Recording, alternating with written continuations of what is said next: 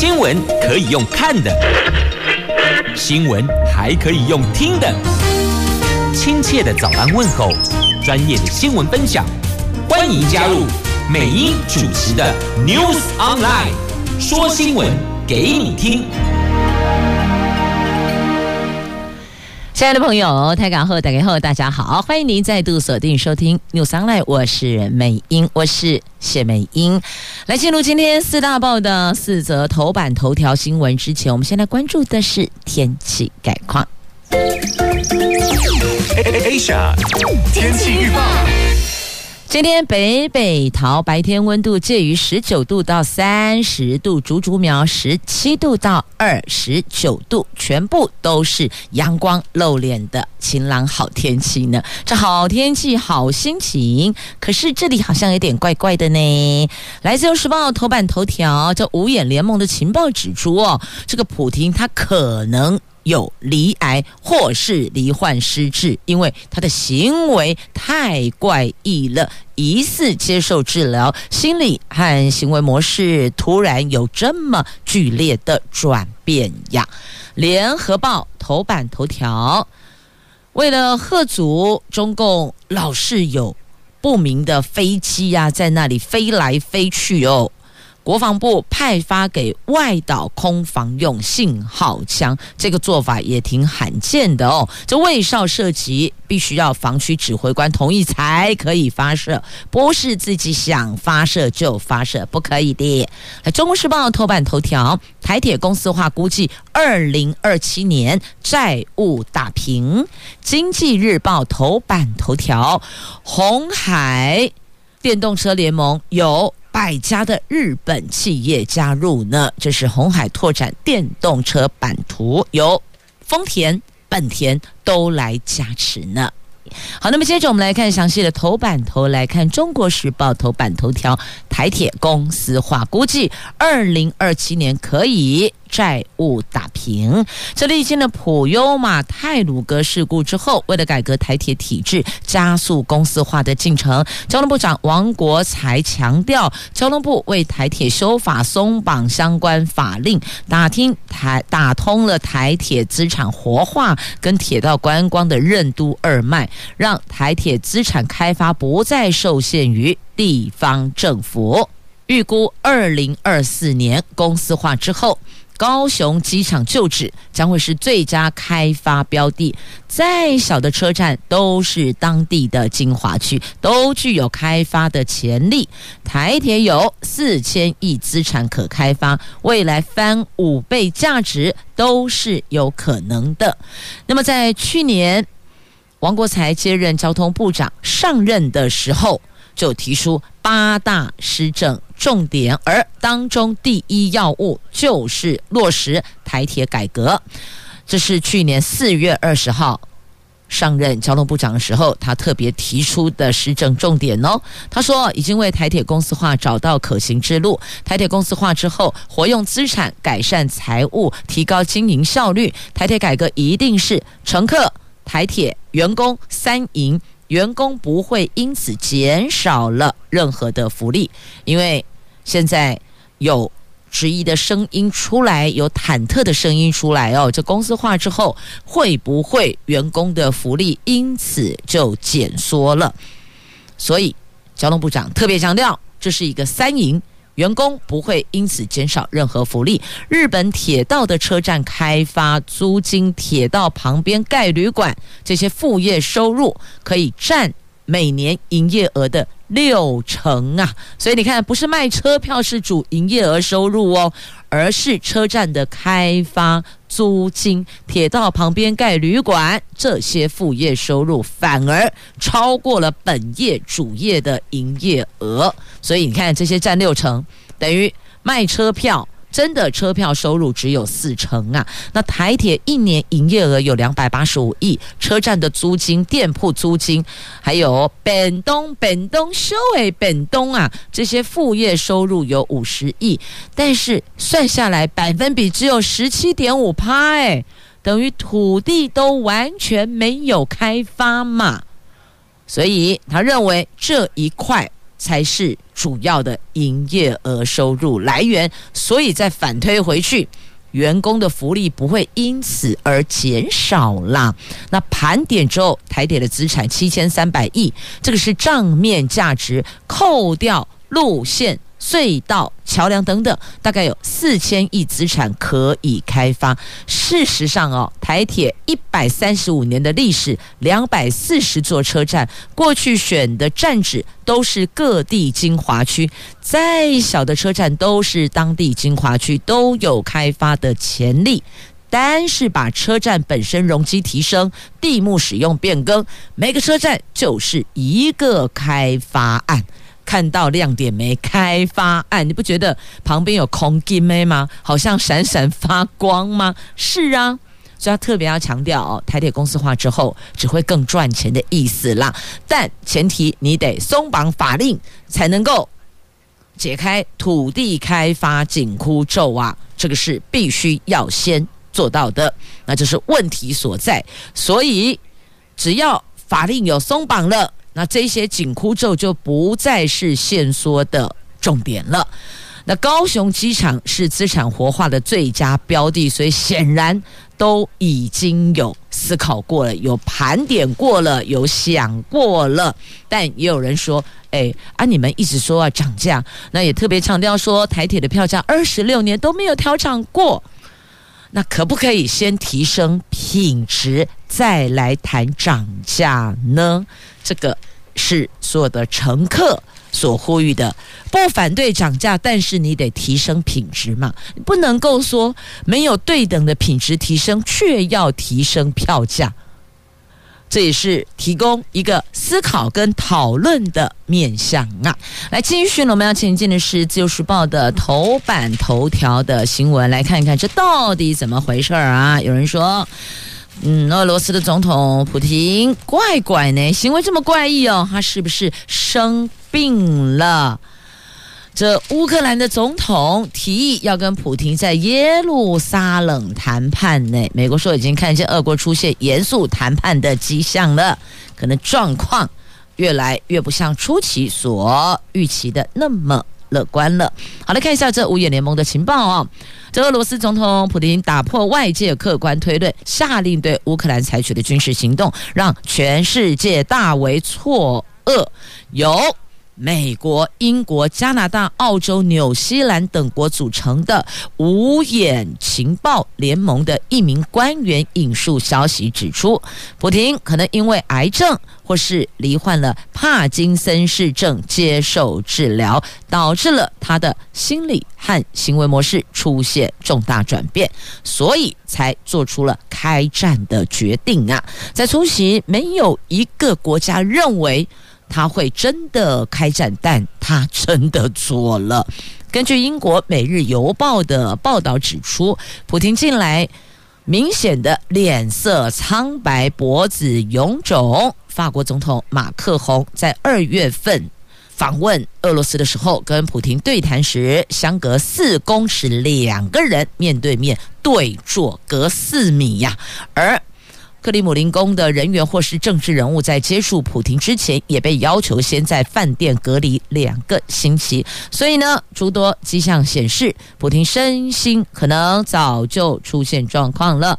那五眼联盟的官员。他引述跟克里姆林宫关系密切的消息人士指出，普廷下令攻打乌克兰，可能是受医学治疗的影响。过去五年的决策明显发生变化了，他言论的说服力跟清晰度，还有对周遭世界的看法都有显著改变，所以认为可能罹患了帕金森氏症或是失智症，导致脑部功能失调，也可能服用类固醇治疗癌症，从而引起。了类固醇狂怒等等的副作用。由于类固醇的副作用之一是加大感染风险，或是可以解释普丁是为什么坚持会面者必须要保持社交距离，而且好远哦，四公尺诶，啊，我们是说一公尺，一点五公尺，对不对？室内一点五嘛，户外一公尺，但是他要求是室内要四公尺的距离，以免他被。感染肺炎。那此外呢，消息人士也说，普京缺乏负面资讯反馈循环，根本没被告知侵犯，如果入侵攻打乌克兰失败的风险，导致他。更加无法正确思考以及做出判断。那另外一方面，苏联解体之后，俄国第一任的外交部长说，就科基列夫他说，克里姆林宫内部可能在计划发动政变。普京不是被送进坟墓，就是被退休。听到了哈，被退休。针对普京下令出兵乌克兰，他们认为并不是。在失去理性下做出的决策，单纯只是决策错误。所以你看，加恐怖呢，错误的决策。本来认为七十二个小时可以把乌克兰拿下来，结果并没有，七百二十个小时都快要过去了。那但现在呢，陷入僵局呀，谈判一轮、二轮、三轮都没有共识决啊。那现在乌克兰总统提议，我们在耶路撒冷谈判吧。我们到这里来谈判吧，那也希望以色列总理能够从中斡旋呐。那拜登呢，就美国啦，再拨五十七亿的预算军援乌克兰，所以看来看去，这个两国之战恐怕短期之内很难销声匿迹，亦或者停歇呢。接着我们来看《联合报》的头版头条新闻，这中共有一架民用运十二航机上个月侵入了马祖东引防空上区，军方为了强化东引等离岛地区的空中突发状况处置作为，所以最近派发了马防部大批的信号枪，由步兵训练指挥部派遣教官到东引去教授如何使用，将由地面卫哨对迫近防区的低空不明机发射信号弹示警。那陆军司令部昨天证实了，马防部为了强化海空突发状况的处置，把信号枪下发到。各一线哨所使用，经由防区的指挥官同意，才可以涉及实施示警。使用时机点都是按照相关的处置规定执行啊。所以你看，老是让人家来这里，好像如入无人之境一样。想逛大街就来逛大街，这怎么可以呢？不管是海上飘的，还是天空飞的，就像那样，很随性、很自在，来来去去，这当然不可以啊。所以。现在国防部派发外岛空防用信号枪，在指挥官同意的情况之下，是可以使用、可以射击的。它其实目的只是作为一个示警作用而已。这个国造信号枪是用来标定地面或海面位置，通常用于搜索。以国造 M 八式信号枪为例，用的是美造八式四零公里信号弹。单发装填，有效射程只有五十公尺。根据一位军方人士说，以发射信号枪向不明机示警，这个做法是比较罕见的。那知情的官员说啦，现在我们两岸情势这么的敏感，对于迫近防区的不明航机，如果启动战备射击，恐怕会引发战端呐。谁先射，另外一方一定会予以反击。那所以。现在我们就类似用这个信号弹来示警，哎，嘎哈记得啦，喝阻一下，请他们离开。所以我们采用柔性警告措施，显示地面已经有监控喽，不排除进一步的反制，告诉你说我看到你的，我盯着你看，假庆崩的蛋里的，大概用类似这种态度去喝阻他们。但是也有官员认为，由于由这个卫哨发信号弹，地面明哨、暗哨，还有对空监视哨的位置就会因此曝光了。我们一定有一些暗哨嘛，那等于是告诉他们说：“诶，我们在这里。”他可以从信号弹发射的位置去回推，所以这个也是我们要担的风险呢。那有人就说：“哈，我们用信号弹来反攻击，好克难哦。”克难式的宣示意味，但是我们也必须要坦诚啦。如果真的，一旦我们有发射任何的枪炮弹药，那后果就是开战了，所以也不能这么做啊。可是他们就是一起来逛大街，不觉得也很烦吗？所以我们只好用比较柔性的方式去做诉求，等于也是告诉他，我们有盯住你了，有看到你了，有锁定你了。但其实我们要冒的风险，就是我们地面上的明哨、暗哨，还有对空监视哨的位置，可能会因此而曝光呢。所以做任何决策，都必须要思考。它可能会带来的另外的反向作用，其实就像看医生讲，也要赶快无副作用，你要去权衡，我们该怎么做？我们现在这个做法有没有比较稳妥呢？大家一起勇敢起来，应对现况的军事威胁吧。这台海两岸军事情势严峻，加上俄罗斯乌克兰的战争影响，是不是应该要恢复征兵制？这个成了现在热门讨论的议题，甚至还传言蔡总统已经指示军方检讨议期。但是总统府昨天说，当务之急是强化后备制度，落实常备一体。军方透露。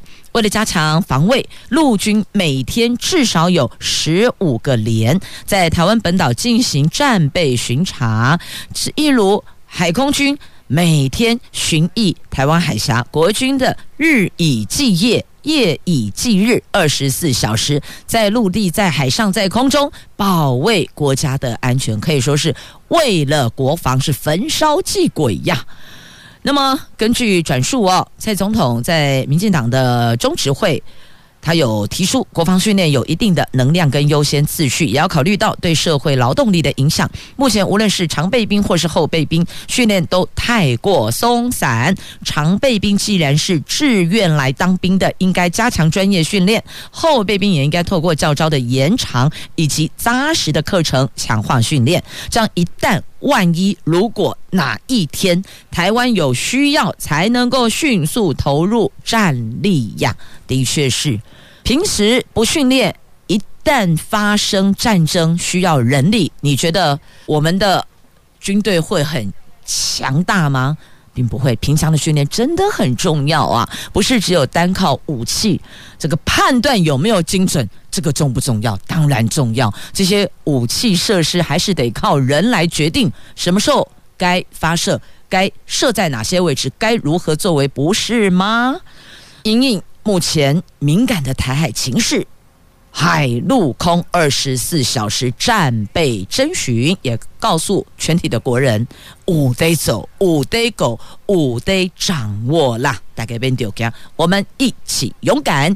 很多朋友都觉得说什么事情都很简单啦、但你有没有发现呢？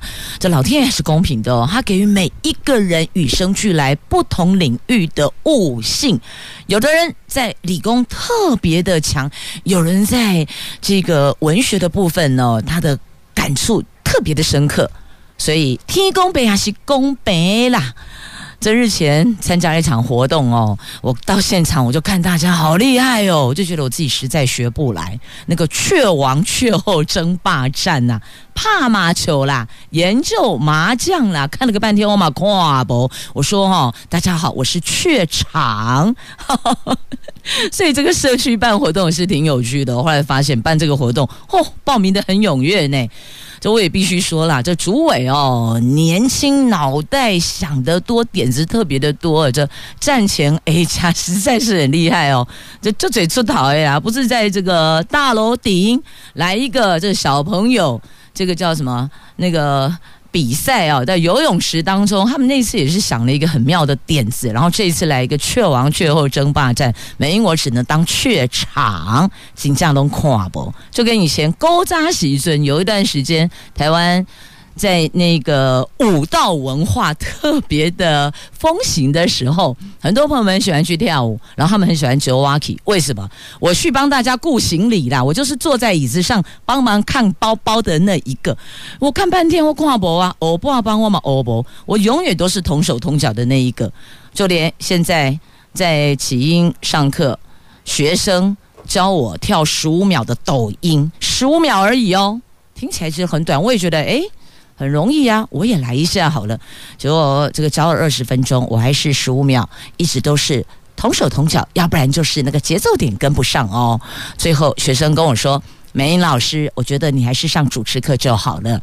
那个舞蹈我们来就行了。坦白说，我也是蛮挫折的，毕竟我也是很放感情在努力的学，可是就是学不会哈。所以天公伯啊是公伯啦，每一个人与生俱来，给你不同的长才悟性，你在这一块的敏锐度会特别特别的高，学习力会特别特别的有成就感。所以找到你自己的。长才的部分，在那个点上深耕，就会有自己的舞台啦。好，就像接下来我们要关注这一位，我觉得他与生俱来就是很懂得怎么赚钱。他是郭台铭。来看今天《经济日报》头版头条的新闻：鸿海供电动车的量能再扩大了。根据日本的媒体报道。丰田参与台积电熊本厂投资的车用零件大厂电装株式会社，还有本田、东芝等，总共有上百家的日本企业指标大咖哦，是大咖哦，A 咖啦，都加入了红海主导的电动车联盟，携手开发新世代电动车。红海未来为丰田。本田等日系传统汽车大厂代工电动车增添了合作空间，等于说，鸿海的电动车版图有丰田、本田的加持呀。那鸿海董事长去年十月出席三三会例会，跟日本企业面对面座谈时，就已经先预告了会加强跟日本企业携手，共同开拓电动车的市场。如今。正在付诸实现呢。那业界分析哦，鸿海目前电动车实际接单量跟合作量产伙伴规模相对小，如果能够串联丰田、本田等拥有大量市场的日系车厂资源，进而拿下相关的代工订单，鸿海集团电动车事业将会有如神助，等于我们又多了一个护国神山，多了一座护国神山呐、好，你看，连日本的。企业都加入，而且是企业界里的 A 咖大咖，还百来家，等于已经是肯定红海在这一块的能量了。我们除了红海的电动车版图之外，再来看一下海上飘的超级航运来了。阳明长荣配息挑战里扎扣二十元呐、这货柜三雄将公布去年的财报，所以超级航运周来了。超级航运周来了，这个礼拜货柜三雄渴望公布去年财报、股息政策。那今天传说、听说有人说。今天由阳明首发召开董事会，有望讨论财报跟股利等相关的议题。明天由长荣海运接棒，业内预期阳明、长荣单一家公司股息都有望挑战二十元大关，概算殖利率大概十二趴到十五趴区间哦。那根据最新的法人资料。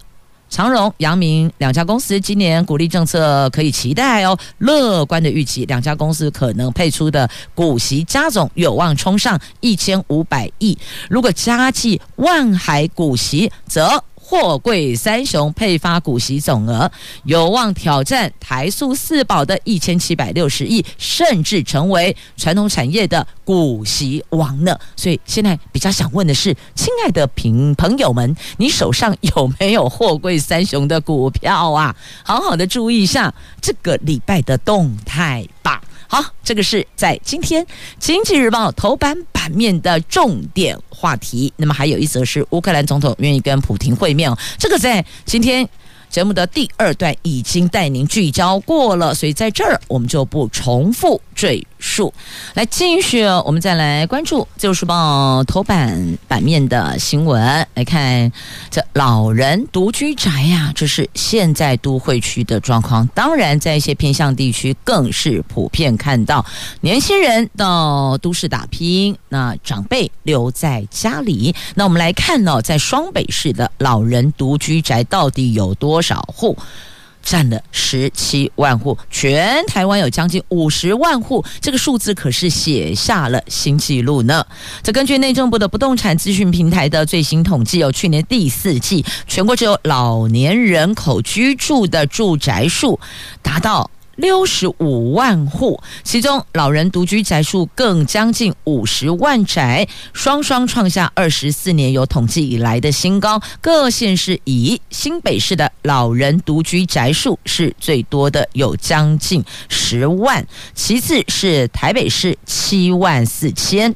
和二零一二年的第四季比较，十年来只有老年人口居住宅数从三十六万宅，他们就是这个住宅的宅哦，增加到六十五万宅，成长幅度将近八成。哎，有一名老年人口居住宅数更是从二十六万宅增加到四十九万宅，增加有九成，凸显加速老化的程度哇。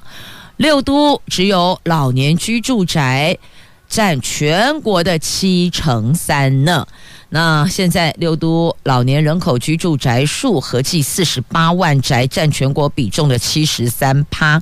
老人独居宅占全国比重七十三点二六。所以你看，一个是七十三点七五趴，一个是七十三点二六。还有指的老年人口居住宅跟独居老人独居宅就几类人诶。跟这个可能有两个老人的，跟一个老人的这两边的数字都写下了新高啊！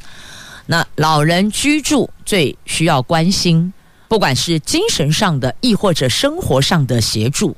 有时候有状况了，独居他不知道自己需要协助，所以哦，如果亲爱的朋友，您因为种种原因没有跟家中的爹娘同住，记得。每天关怀问候不可少，要了解老人家的身体变化。老人家都超级能够忍耐的，有不舒服、有疼痛，伊嘛不被跟你讲啊，阿郎某松快，他也不讲，所以要去教育教育老人家们，有一点点不舒服，赶紧处理，找医生协助。那就没事了，但往往一直拖拖拖拖到后续不得不的时候，代志拢会卡大条了。至少这个部分的风险是比较高的，所以要教育自己家里的长辈，有不舒服一定要反应，一定要说啊。好，这个老人独居宅跟老年人口居住宅这两个是我们接下来要努力的方向啊。好，接着还有要努力的有。这让防护力更高的九价疫苗来了来了，公费的 HPV 疫苗下半年改打九价，不是喝酒的酒啊，不是驾车的驾，不要这么敏感，一二三四五六七八九的九，价格的价。为了要预防子宫颈癌，我国提供了国一女生公费接种人类乳突病毒，就是 HPV 二价疫苗。但现在保护效果最好的是九价疫苗，价格当然也是最高的。国健署已经在洽购九价疫苗，最快最快今年下半年新学年度就能够让国一大概有十万名的女生接种了。二零一八年起，国健署已经提供了国一女生公费接种这二价疫苗。那去年七月底累计接种有一百零七学年度是接种率百分之七十四，一百零八学年度接种率百分之八十七，一百零九学年度是百分之八十四。那现在持续的接种当中，那这个不同的疫苗二价、四价、九价有三种。代表可以预防不同的 HPV 病毒，二价预防两种，四价四种，九价是九种。那二价预防感染十六型、十八型，预防效果达到百分之七十哦。四价再增加预防六型跟十一型，那避免感染生殖器的其他疾病，九价再增加了四种。五种类型，一二三四五种类型，可以让子宫颈癌预防效果达到百分之九十，也就是九十趴以上，还可以预防口咽及其他头颈部位的癌症啊。那虽然九价疫苗价格是二价的两倍，是 double，但是因为防护力更高，因此政府还是有在洽购，而且确定进行中，最快今年的下半年就可以。改打九价疫苗了，好，这个是为了孩子们的健康，我们要努力、努力再努力。好，需要在努力的还有这一个《联合报》头版下方的新闻，来看看这台湾到底出了什么问题哟？如此的失控，宠物走私、繁殖、销售、弃养，到底是谁这么恶劣、这么凶残，让这些宠物无声无息的？消失生命，就让他们这样的死去呢？这台北河滨公园动保团体奔走救援，遭民众弃养的天竺鼠感叹，大多都是饿死或是被咬死。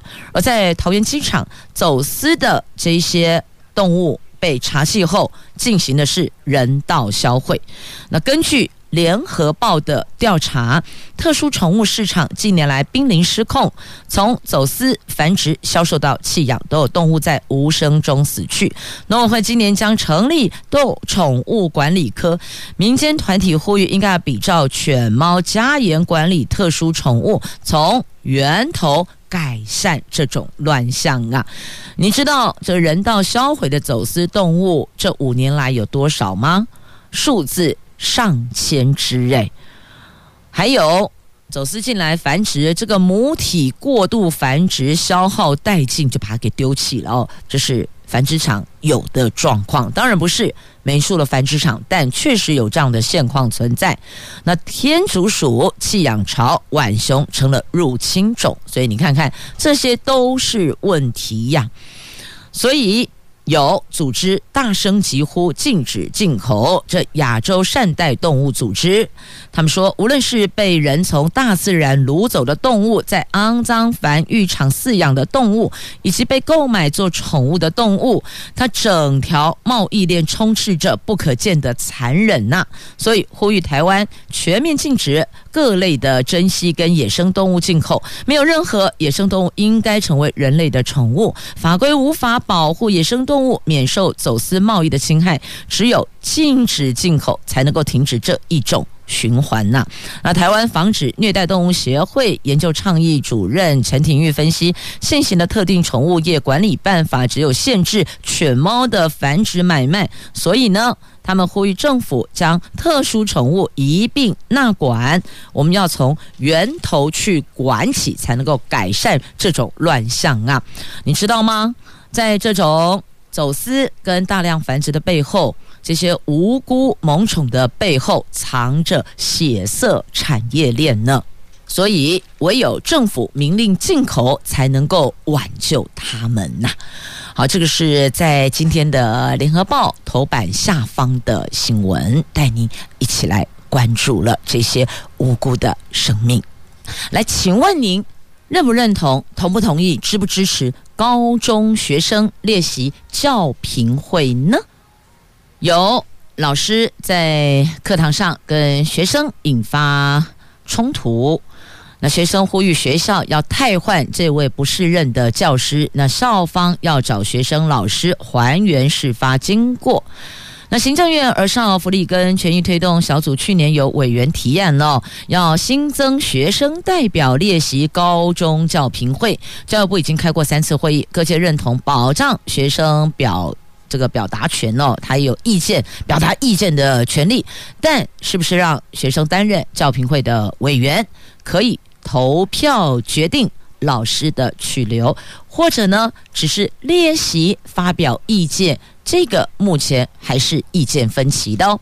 这提案人行政院的儿权小组委员许维忠说，让学生代表进入教评会，是希望学生意见能够被完整的呈现，避免学生只能在调查过程中发声，甚至是被校方给主导了。所以教育部提出的方案包含了教评会审议教师解聘、不续聘。停聘或是资遣事项的时候，得是需要。邀请学生会代表列席提供意见，学生仅能够被动受邀，或是学生会代表可以主动请求陈述意见而有正当理由者，在裁量是否给予机会，或者只要学生会代表想陈述意见就可以直接与会。那到底你们觉得哪一种比较好呢？学生可以去投票表决吗？那也有人认为说，其实应该让学生会代表列席发表意见。他是一定要发表意见之后，但是他没有投票权。那么由教评会的委员们来投票，但也会让他列席先陈述意见，然后教评会的委员讨论之后再做投票，这也是一种方式哦。那也有顾虑，如果学生可以决定老师的去留，那会不会以后会演变成老师在某些方面得必须要妥协，为的就是要保住自己的饭碗呢？所以啊，这个学生到底是不是应该具备有决策的能力呢？专家认为哦，重点应该是放在教评会心中有学生吧，你必须得站在学生的立场去思考。的确。也是有极其极少部分不适任的教师哦，可能需要做一些调整啦，但也不是每一位教师哟，所以这中间还是得要更加客观的去做评论呐。好，接下来来看这个就很难客观评论了，来看新北市政府怎么变成战场啦？这现在苏院长在哪儿？似乎哪儿的这个热闹程度就比较高了哦。这苏贞昌、侯友谊隔空互呛啊，原来是。新北市府这里办了第九十二届的国一节庆祝大会，借这个市政大楼来办理。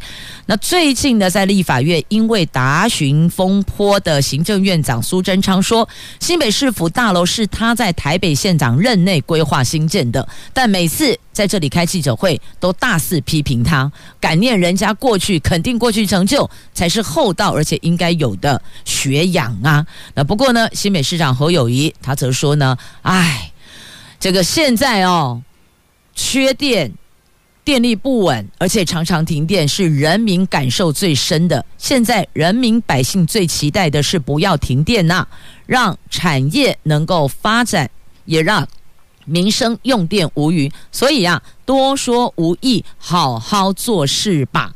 所以侯友谊说，麦克共啊，把事情做好才是最重要的。虽然苏贞昌。昨天这话不是冲着侯友谊来讲的，但是呢，也是有一些酸酸的味道在里边啦。好，那苏贞昌扯立委家人，那绿营立委说：“难道我也要讲苏巧慧吗？”所以看来现在已经不是蓝营对他，连自己绿营内部也有一些声音了哦。好，不管怎么酸，酸来酸去哈，拜托大家，百姓人民才是最重要的，好吗？给我电，其余免谈，这是现在大家心里最忠切的期盼，不管是百姓还是企业，想法都是一致的。好，那么接着来看呢，这政务官参选呐、啊，陈时中据说已经备战了，stand by 了。那罗秉成呢，则是等劝进，有待劝进哦。那有人被点名选新竹市，有人被点名选云林县，有人被点名选台北市，有人被点名选桃园市。被点名选桃园市的是陈时中，哎，身为桃园人，可不可以讲一点点小小的心声呢？可不可以由我们自己在地产出人选？现在看来，民进党所积极要争取提名的人选，跟国民党。